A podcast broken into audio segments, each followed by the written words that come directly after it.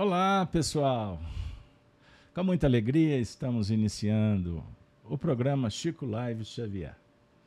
Com muita gratidão com a sua presença, o apoio a esse projeto bendito, a Casa de Kardec, os nossos canais. Sempre começamos pedindo a sua contribuição, dê um like no vídeo, se inscreva no canal, compartilhe o vídeo nas redes sociais. Convide amigos para participar conosco. Só alegria, boa nova, nova era, Jesus conosco, se Deus quiser. Não é isso, pessoal? Pois bem, primeiramente estávamos com saudade desse programa. Nós retomamos as atividades em 2023 com as lives, fomos empreendendo o ritmo. Só faltava Chico Live Xavier. Semana passada, eu peço desculpas, eu iria fazer direto para vocês de Ouro Preto, a nossa saudosa Vila Rica, mas o tempo não auxiliou. Então tivemos que suspender e estamos de volta. Agora, temporada 2023, programa de número 149. Você se recorda? Vamos fazer aquela conexão com o último estudo? Estamos trabalhando nesse momento com a leitura, leitura comentada e estamos trazendo para o nosso espaço de bênçãos o nosso querido, saudoso, amigo de Chico Xavier, Clóvis Tavares, companheiro de Arnaldo Rocha, toda aquela equipe de Pedro Leopoldo dos anos dos anos 30, 40, 50, época de ouro.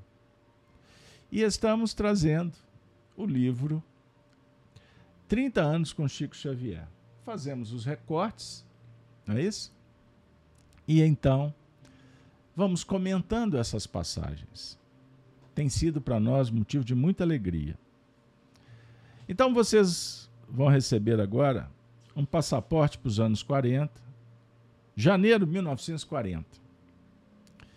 Clóvis Tavares ficou é, alguns dias em Pedro Leopoldo. Foi uma viagem inesquecível. Inesquecível. E nesse período, especificamente, especificamente em 15 de fevereiro, o Clóvis diz assim: Recebemos delicado convite do Dr. Rômulo Joviano, diretor da Fazenda Modelo de Pedro Leopoldo, subordinada ao Ministério da Agricultura, e também nosso confrade, para uma reunião em sua casa com a presença do nosso Chico. Dr. Rômulo Joviano teve também, como várias vezes me relatou, as mais belas provas da sobrevivência através da mediunidade xenoglótica de Chico Xavier. Xenoglossia falar em outras línguas. Havendo estudado na Inglaterra, onde se laureou pela Universidade de Edimburgo, Escócia, lá se fez íntimo amigo de um jovem inglês, Alexandre Sige, seu companheiro de estudos e mais tarde professor de filosofia platônica e kantiana na mesma universidade. Esse jovem professor de quem Dr. Rômulo me traçou o maravilhoso perfil espiritual desencarnou na Primeira Grande Guerra, em território francês.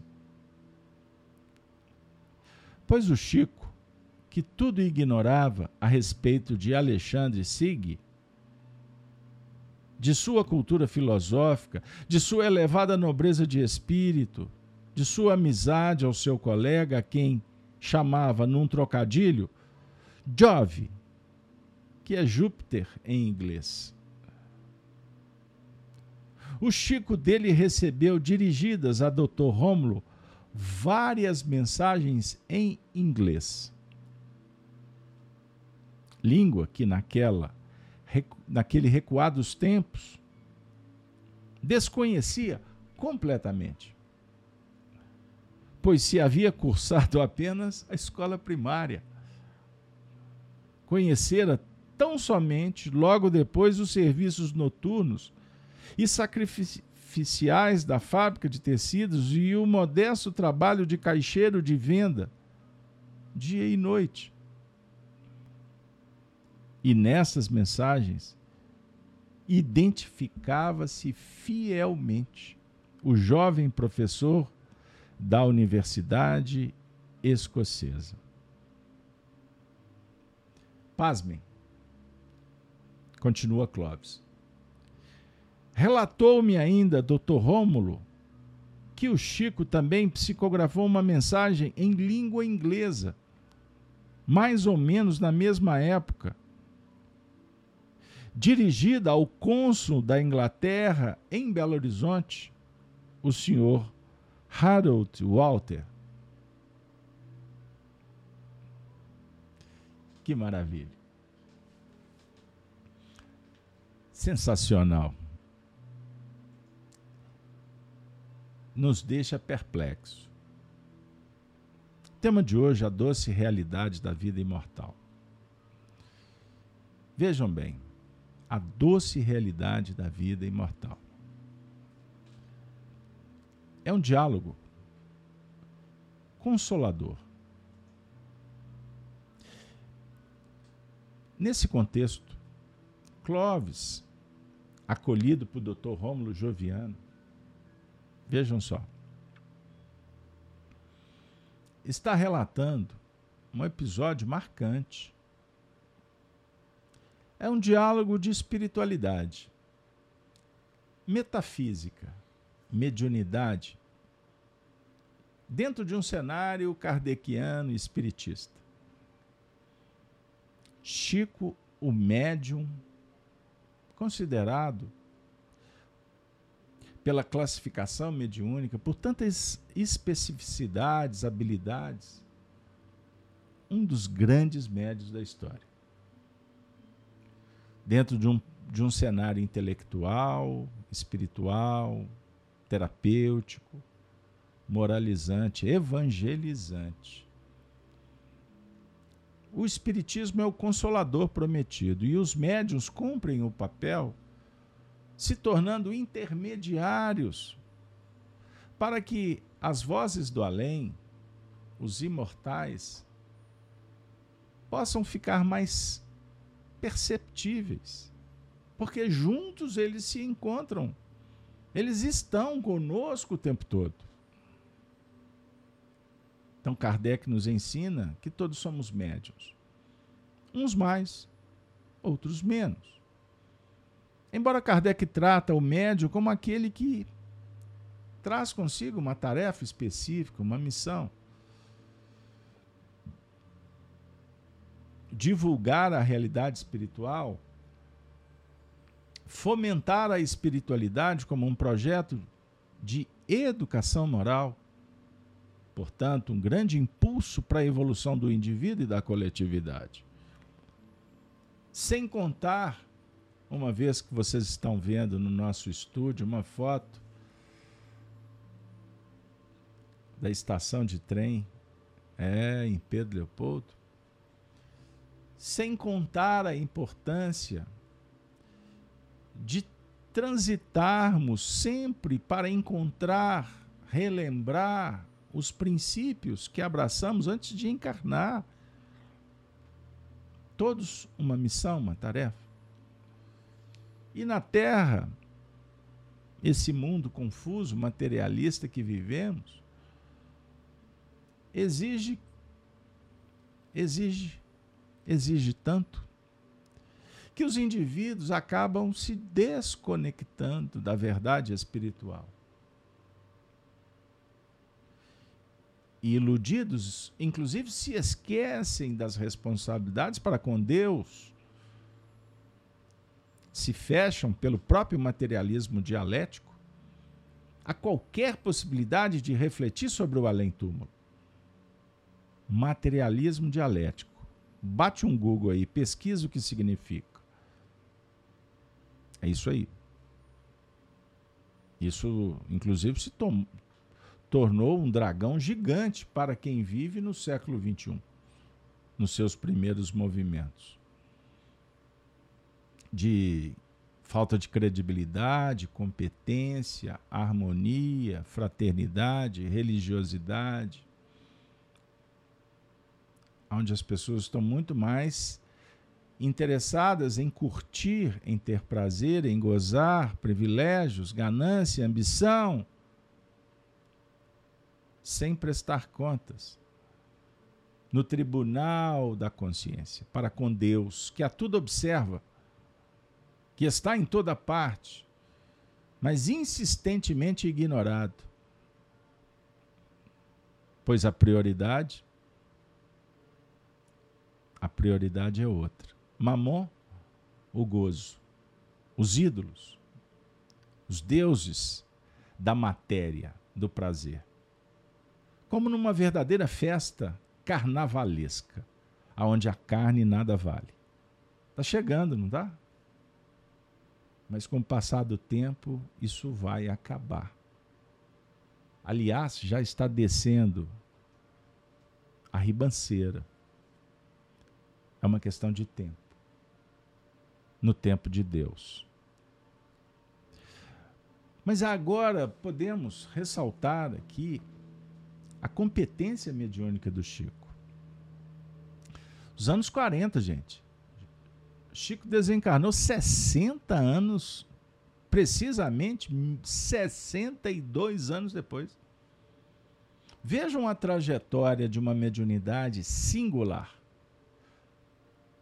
sendo testada e os testemunhos, confirmando a presença dos espíritos de uma forma autêntica, com detalhes. É o que o Clóvis está tratando nesse parágrafo, narrando essa, essa experiência. Ele estava dialogando com o Dr. Rômulo Joviano, que era o patrão do Chico.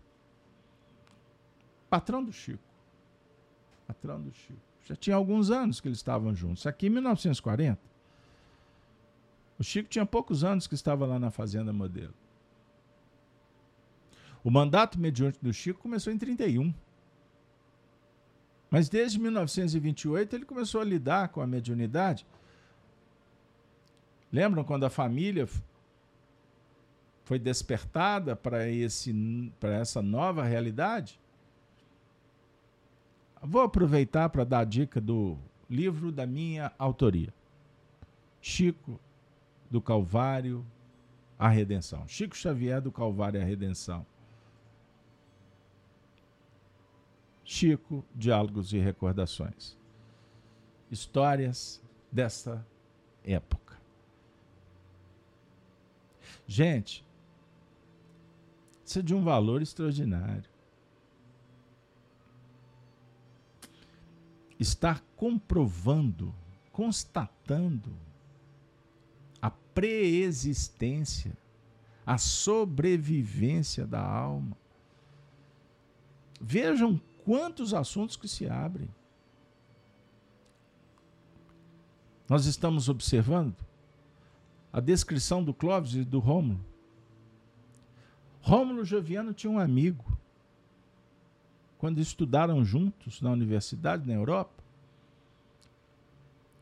o companheiro, vejam aí, Alexander Segel, desencarna na Primeira Guerra Mundial e depois se comunica na língua inglesa com detalhes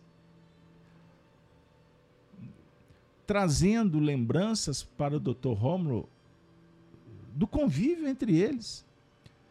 Pessoal, o Chico ainda, se ele desencarnou, prestem atenção. Primeira Guerra Mundial. O Chico nasceu em 1910. O Chico era uma criança quando eles quando eles conviviam.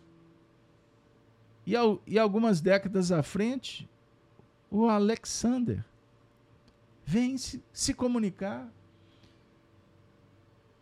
Através do Chico, falando para o Rômulo, seu colega de escola, dos aspectos que envolviam a sua vida no astral pós a desencarnação. Encontrando Chico, uma ponte luminosa, autêntica. Agora, um detalhe que Clóvis Tavares também ressalta, porque para os incrédulos, os positivistas, materialistas, nilistas. É. Que isso? Isso aí não é verdade. Não existe mediunidade. Os mortos não voltam. Mas como explicar o fenômeno do, da psicografia ou da xenoglossia? Xenoglossia é o fenômeno mediúnico em que o médium se comunica em outra língua. Bom, o Chico mal mal completou o quarto ano primário, não tinha acesso a livros e recebe uma, várias comunicações em inglês, mensagens, inclusive uma delas endereçada para um cônsul da Inglaterra em Belo Horizonte. Eu vou continuar a leitura. Um último fato, ainda mencionado pelo Dr. Rômulo Joviano, em visita, certa vez, a uma fazenda do Dr. Luiz Este, engenheiro luxemburguês, fundador da usina de Monlevade, da Companhia Siderúrgica Belgo-Mineira, em Monlevade, Minas Gerais. O nosso querido Chico recebeu mensagens endereçadas ao mesmo doutor este, este, desculpe se a pronúncia estiver errada, em idioma luxemburguês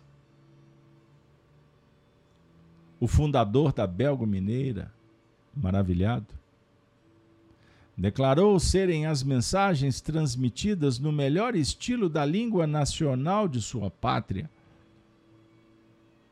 O grão-ducado de Luxemburgo, e tão belas que somente luxemburgueses cultos poderiam, com tal apuro, articulá-las. Que isso, hein? Que isso? Que, que coisa. Que coisa. Pois é, o Clóvis, com seu jeito, todo carinhoso, um fidalgo, nobre, continua dizendo: foi no lar carinhoso e hospitaleiro do bom amigo Dr. Rômulo, onde reinavam também a fidalguia e a bondade de sua digníssima esposa. A inesquecível Dona Maria Joviano. Que realizamos na noite de 15 de fevereiro uma reunião mediúnica com a utilização da prancheta. A recordar as primícias do Espiritismo em França com Kardec. Foi uma noite memorável, em que mais uma vez recebemos com carinho dos corações amados da eternidade outras manifestações de identificação pessoal nas comunicações mediúnicas. Aí ele vai contar dos espíritos que se comunicaram. Mensagens particulares.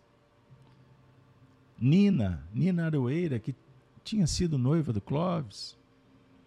com citações nominais de pessoas que o Chico ainda não conhecia. Aí ele vai apresentando os nomes de corações que trabalharam com ele lá na escola, na escola de Jesus, em Campos, Campos do Goitacazes. Um detalhe, por exemplo, quando voltares à cidade, dá um beijo na Dulcinha por mim. Estou tão satisfeita com ela. Dize isto à mamãe. É que a Dulce, muito pequenina ainda, frequentava com assiduidade e interesse as aulas do Evangelho. Gente, o Chico não conhecia ninguém. É uma lista de nomes de encarnados citados pelos desencarnados que ali se comunicavam.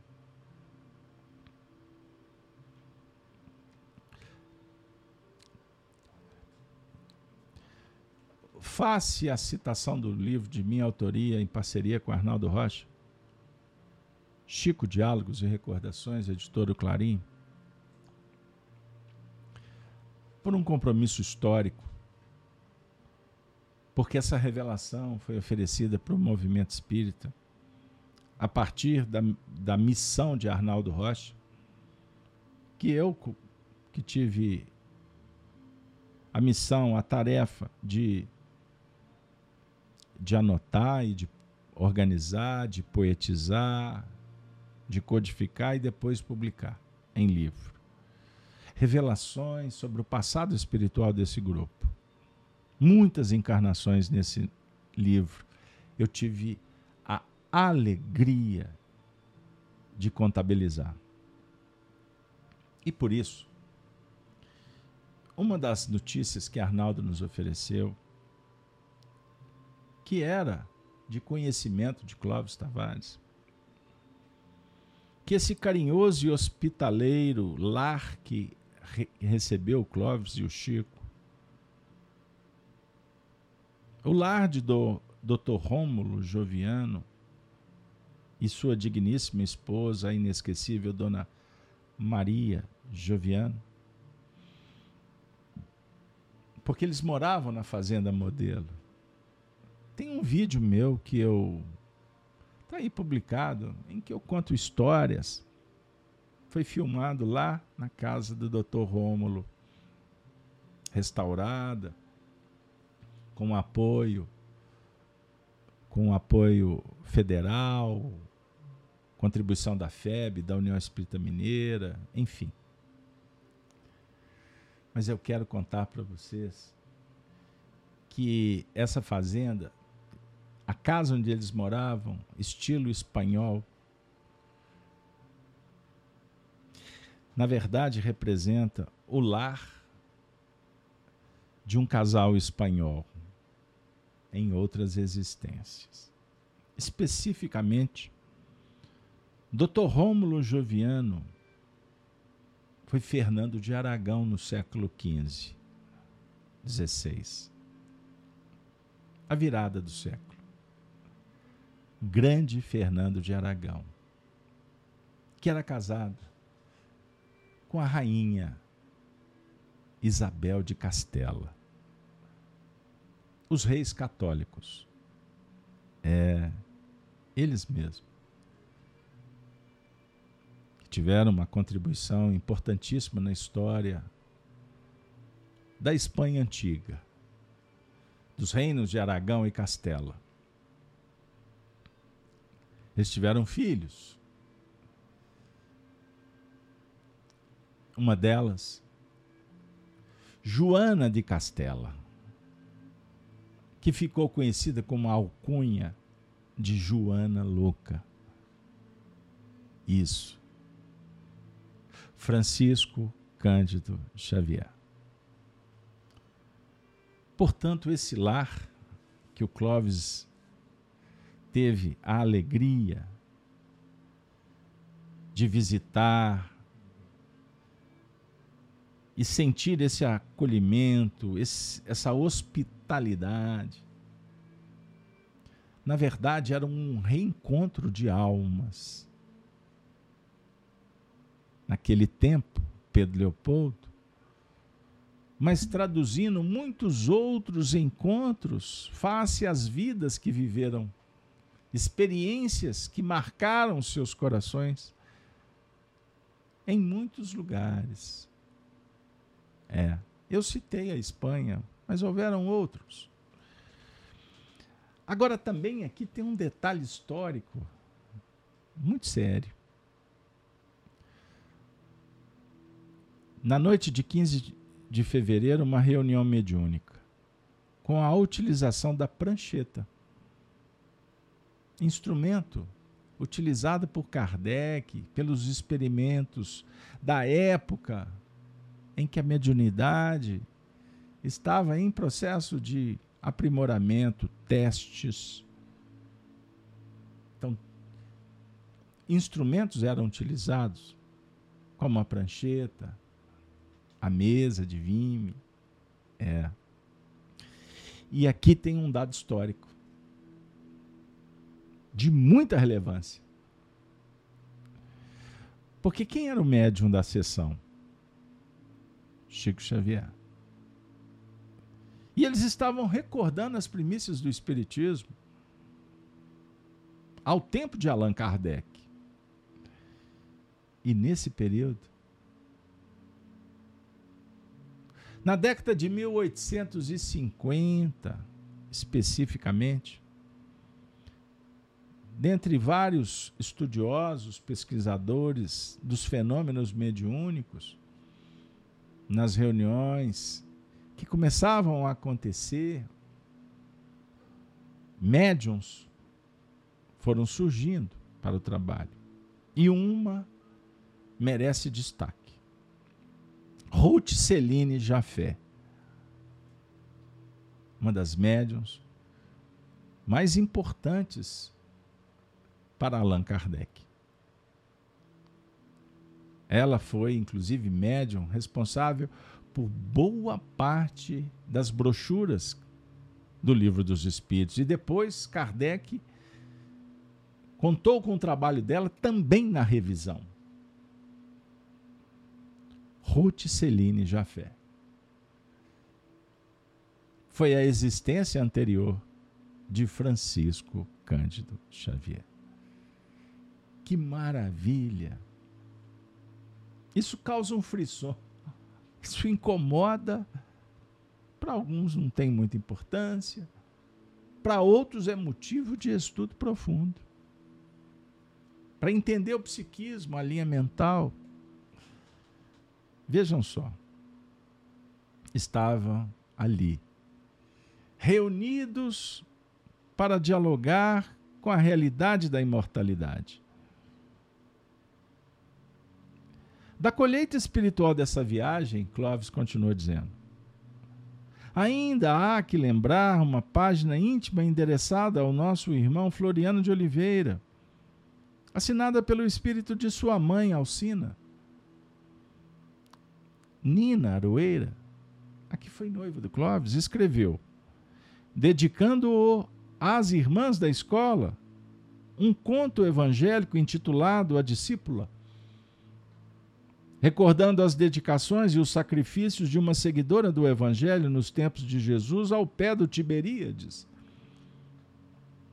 E Cassimiro Cunha, o poeta, o generoso amigo espiritual, prometeu um livro.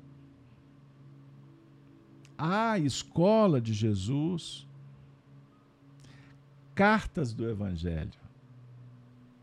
Cartas do Evangelho. Bate aí na internet a pesquisa para ser publicada em benefício da casa da criança, para os recursos auxiliar na manutenção daquele trabalho bendito.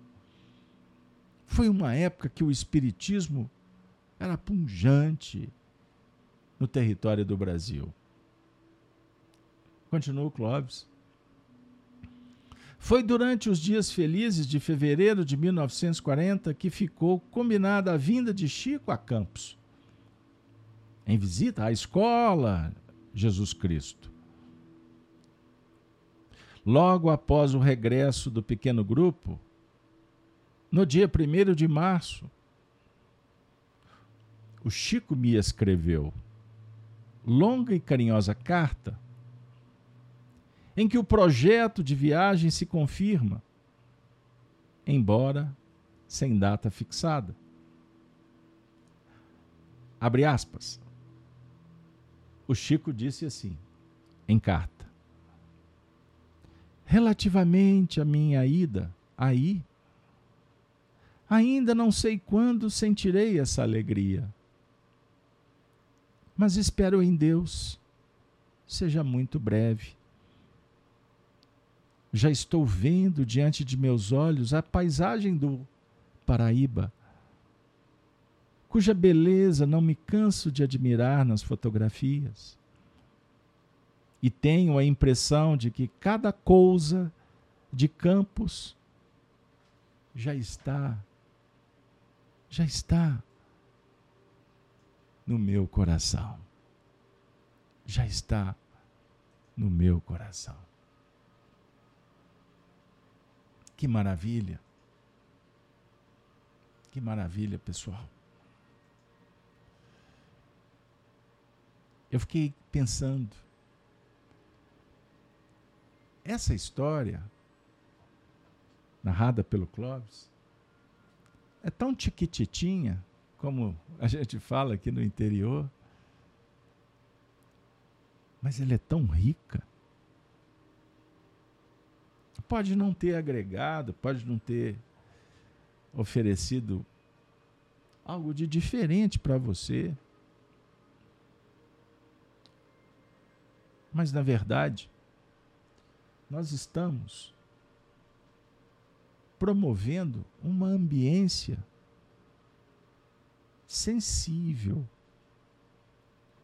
Nós estamos viajando no tempo para encontrar com estes corações que foram profundamente dedicados ao Evangelho. Eles entenderam com as dificuldades de cada um do seu tempo.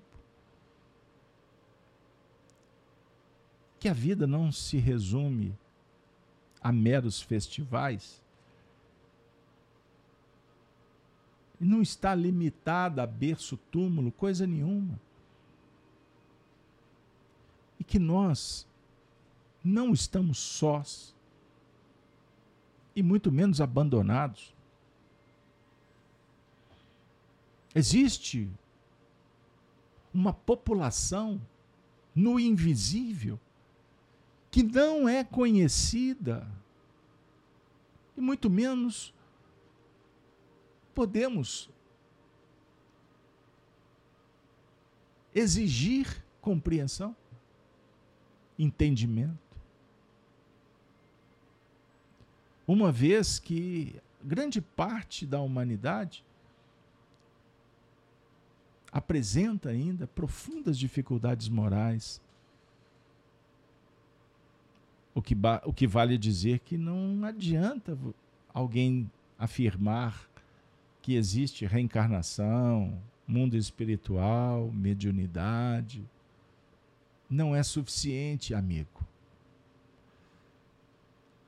Se a alma não estiver sendo tocada, o Cristo interno se manifestando. E também fica muito claro para o bom observador que nos momentos mais difíceis é que a gente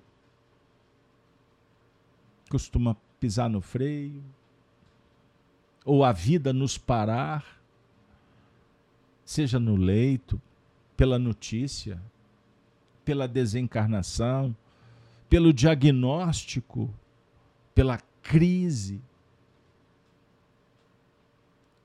pelo crime, pela violência, pela censura. Pleno século XXI.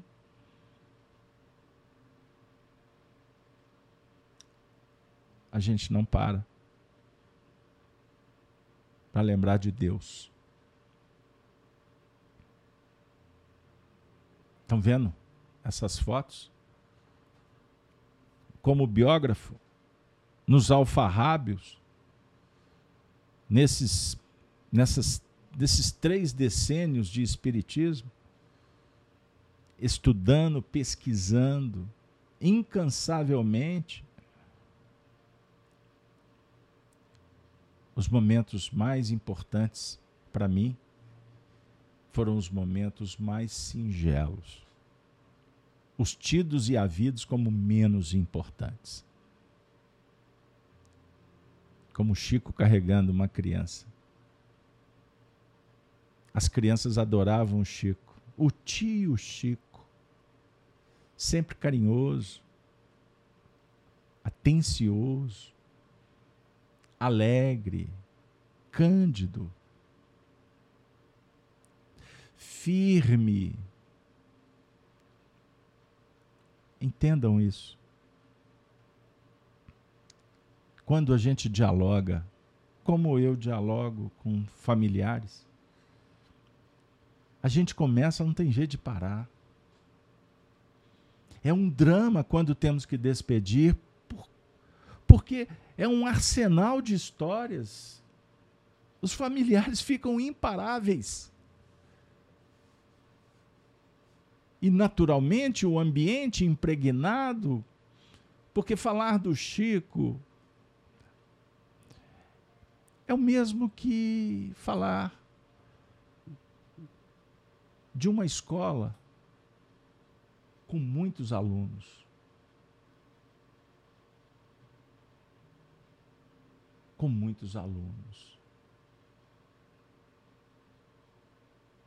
Com muitos alunos.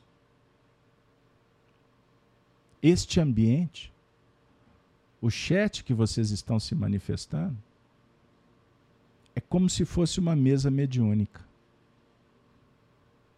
O que, que eu estou colocando nessa mesa? A minha mazela, a minha treva? Os meus anseios? os meus sonhos, o meu carinho, a minha virtude que precisa de ser trabalhada, ou a minha arrogância, a minha presunção, a minha indiferença, a minha violência. Nós estamos aqui, meu amigo, num ambiente terapêutico, respeitoso. Por isso, só fica só permanece quem se sente pertencente, digno, honesto, transparente. Foi o que o Chico fez durante toda a sua vida de entrega, de silêncio diante das bobagens que ele ouvia. Como ele falava para o Arnaldo Rocha, tem hora que a gente tem que ser vaca de presépio. Você sabe qual é a função da vaca de, de um presépio em movimento? Por mais que o indivíduo esteja soltando aquela bravata, é um direito dele. E o Chico dizia: Eu não vim no mundo para tirar a ilusão de ninguém. E nós podemos deduzir por quê. Eu costumo dizer que 1% dos encarnados, 1% dos encarnados controlam o mundo. 4% são vendidos. 5% já despertaram. 90% ainda estão dormindo. Os 1% pagam aos 4% para impedir que os 5% despertem os 90%. Porque no mundo, os que sabem menos obedecem melhor. Os que sabem menos obedecem melhor. E as almas que realmente estão interessadas nas coisas boas,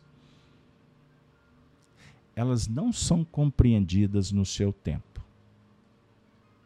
Então eu estou dizendo com muito carinho. Com muito carinho. Porque não conseguimos ver. Sentados na ilusão, alimentando a ignorância. Toque no coração se faz pelo olhar, pela ação de uma mãe, a prestação de um pai, a presença do filho, de uma criança, de uma mão que se estende, que distribui perdão, gratidão. O Evangelho é uma flecha certeira que objetiva atingir o coração. Bem-aventurados todos, bem-aventurados todos que procuram o Mestre, o Cristo. Porque foi ele quem disse: Vinde a mim todos, vós que estáis cansados, que eu vos aliviarei. Então nós estamos aqui no cenário espiritista porque precisamos de Jesus. E ele nos atende. E é muito bom quando a gente convive com corações que estão com Jesus, que representam Jesus, que dão a vida pelo próximo. Porque sabem que é a maneira correta e transcendente de amar o Cristo, amando a humanidade. Como afirmava Agostinho, para uma sociedade sobreviver, ela só sobrevive com os indivíduos se amando. O amor é que sustenta. Não são leis humanas. Não são regimes revolucionários. O que sustenta a relação é virtude. Não é discurso. Porque o discurso amanhã perde-se o fôlego, a memória apaga. O que fica são os registros legados pelo exemplo. Palavras vão com o vento, que deixa marca, ações, obras. Chico Xavier foi um gigante. Porque ele se fez pequeno. Vocês, nós, vamos encontrar os noticiários cheios daqueles que querem, fazem de tudo para serem grandes e são anões. Porque a vaidade faz o ser medíocre e cada vez mais distante da luz. Agora, com o evangelho, o indivíduo entende que ele tem que se fazer pequeno, mas sem perder a vontade de crescer, mas não para o outro, para a sociedade, para assinar, para mandar, para pegar um microfone, um palanque e enganar. Não, não, não. Porque isso causa transtorno, distúrbio, confusão. É diferente quando o trabalho é interior. Porque você só tem que dar satisfação, se é que o termo correto seja esse, para sua consciência. E na verdade não é dar satisfação, é fazer. O óbvio, o que dá sentido, o que alimenta. Faça o que você pode, que você vai fazer tudo. Mas o que você pode tem a ver com o que você deve. E para isso você precisa de se conhecer e conhecer as leis da vida, estudar permanentemente, Mas a maioria das pessoas está preocupada é com a rede social. É com essa telinha luminosa que liga-se na sala e emburrece, embrutece, desinforma. E a vida está passando. O Chico não deixou a vida passar. Ele passou pela vida. E qual foi o bem que ele mais valorizou? O amor e a fé a Deus, a fidelidade a Jesus, o compromisso com Kardec. E com seu pai espiritual, Emmanuel,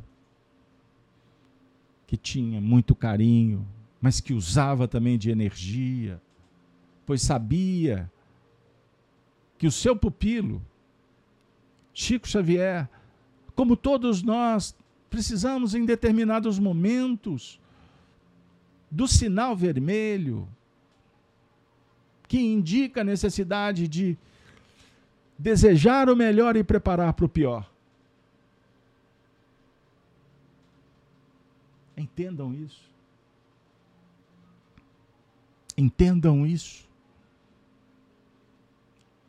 Nós sonhamos, desejamos o melhor e o Espiritismo aponta o progresso. Mas nós precisamos de nos preparar para o pior, porque estamos atravessando uma tempestade das mais cruéis da história da humanidade, porque nunca houve, nunca houve uma doença tão grave quanto a que vige na humanidade, a crise moral. Nós não viemos no mundo para consertar o mundo.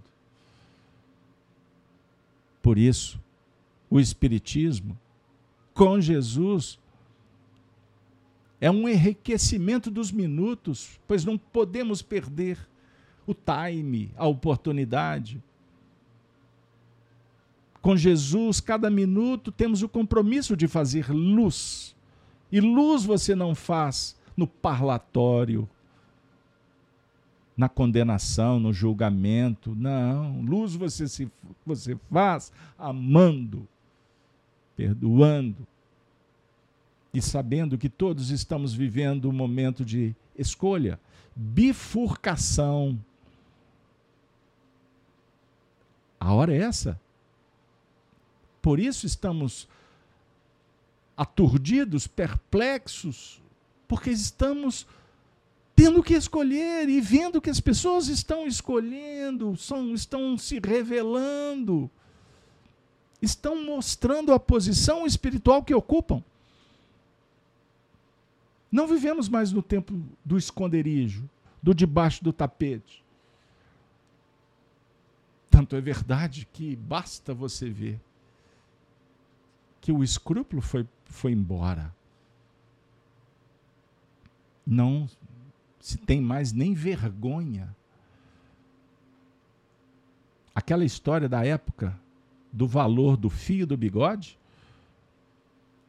hoje, com o papel, o papel, o contrato, já não tem valia conforme a interpretação. O que fazer? Cumpra a tua missão. Dê a César o que é de César. Mas César passa. Roma deixará de existir, como a Babilônia. Hoje a Roma, o império, ele só mudou de nome e se centuplificou em sistemas, em regimes, em tratados, em escolas ideologias. Roma. E os cristãos? Orando nas catacumbas? Não. Os cristãos estão dando a cara, estão mostrando que aqui vieram. Os cristãos estão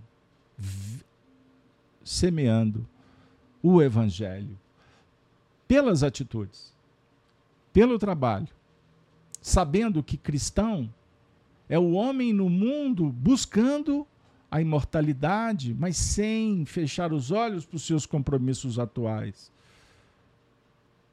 Mas o aqui e agora, a experiência momentânea, ela é transitória. E nós precisamos de empreender, criar mecanismo para viver a espiritualidade em cada momento que seja possível. Graças a Deus. Chico Xavier, o patrono desse programa, que na verdade Chico é um embaixador, é um médium, que não fez nada sozinho. Ai dele se não fossem os benfeitores. E também os amigos que transitaram com ele em vários períodos, como Arnaldo Rocha, Clóvis Tavares, para citar os dois. Mas foram muitos, familiares, queridos. O Chico faz parte de um grupo que serve a Jesus. Chico Xavier, nós te agradecemos. Nós te referenciamos porque você é um grande amigo.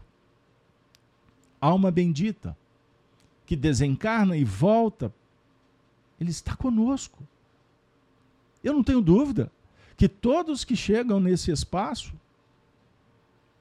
são envolvidos pela equipe espiritual e ele se sente feliz.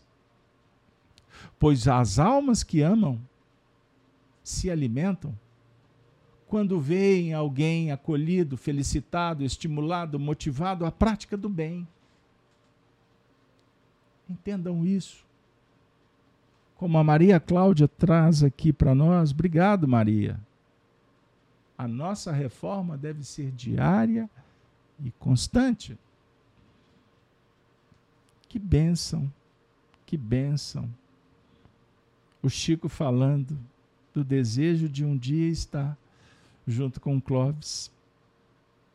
E ele não se cansava de ver o retrato, as fotografias daquela região, de campos, dizendo que tudo aquilo estava já guardado no seu coração.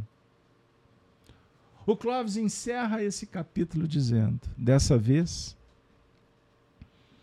as imensas saudades dos serões de aprendizagem da doutrina e da companhia encantadora do Chico eram atenuadas parcialmente pela grande esperança de sua visita à família espiritual de nossa escola, Jesus Cristo, que existe até hoje, tá, pessoal? a família continua à frente.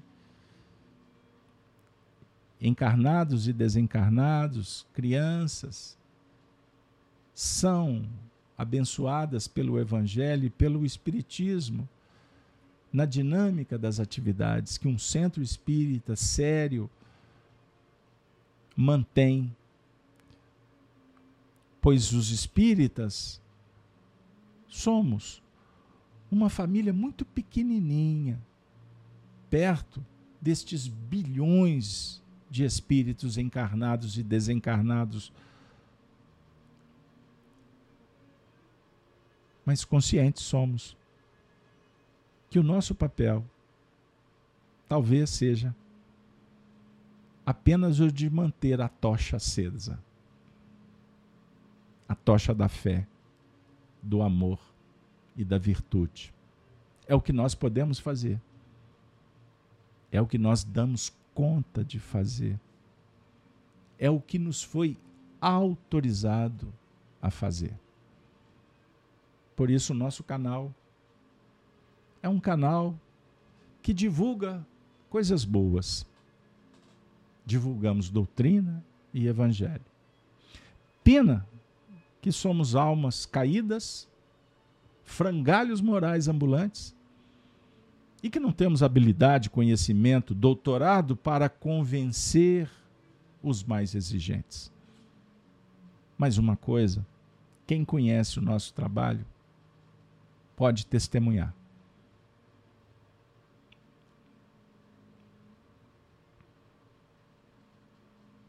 Enquanto tivermos fôlego, o assunto central será Jesus, o Evangelho, a religião, a filosofia. Para que a gente possa seguir juntos, a Sua presença é fundamental. Sabe por quê? Porque só você pode dar o seu coração. Não existe no mundo um tesouro igual aos teus sentimentos. E nós precisamos muito de estarmos juntos, para que um auxilie o outro. Nos momentos de queda, soerguimento, inspiração, ajuda, colaboração. Nos momentos de exagero, tolerância, perdão. É assim que o mineiro aprendeu e luta para manter essa tradição de ser um bom companheiro e anfitrião.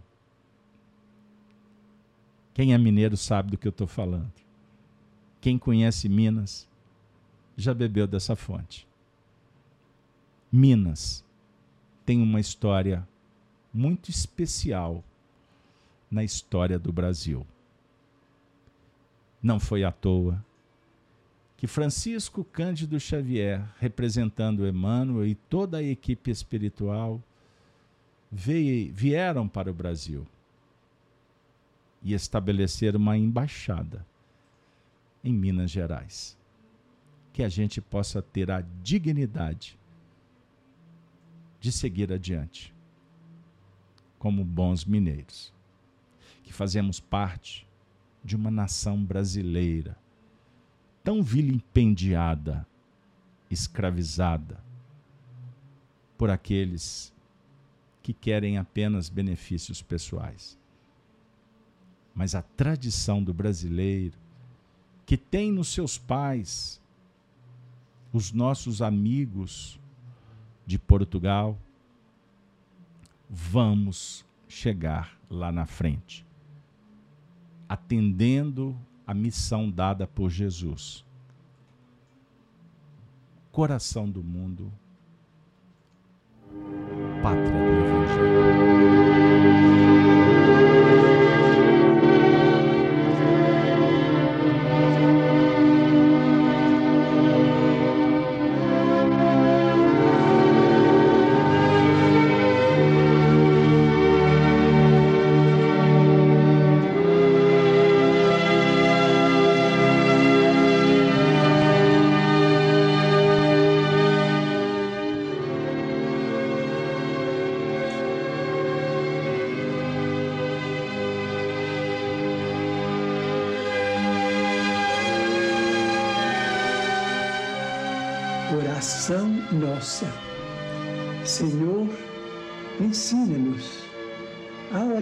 Esquecer o trabalho, a dar sem olhar a quem, a servir sem perguntar até quando, a sofrer, seja quem for, a progredir sem perder a simplicidade, a semear o bem sem pensar nos resultados a desculpar sem condições, a marchar para a frente sem contar os obstáculos, a ver sem malícia, a escutar sem corromper os assuntos, a falar sem ferir, a compreender o próximo sem exigir entendimento, a respeitar o semelhante.